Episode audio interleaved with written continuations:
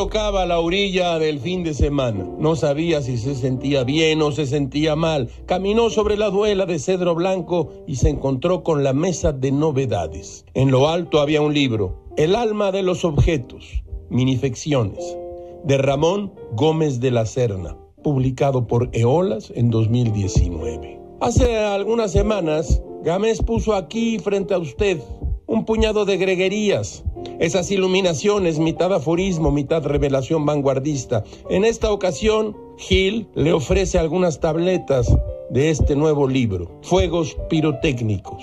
Escuche usted, dice Ramón Gómez de la Serna, la baraja se goza a sí misma, se siente acariciada, siente cosquillas y voluptuosidad al ser barajada. Este otro, cómo nos mira una tienda de objetos de óptica. Uno más.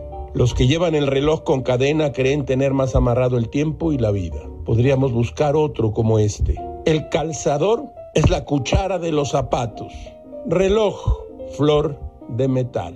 Efectivamente, como todos los jueves de pandemia, Gil toma la copa consigo mismo. Mientras sirve en vaso corto un whisky, Gamés pondrá una frase de Gómez de la Serna entre los hielos para bebérsela. Los faroles tienen cinturita para que los abracen los borrachos.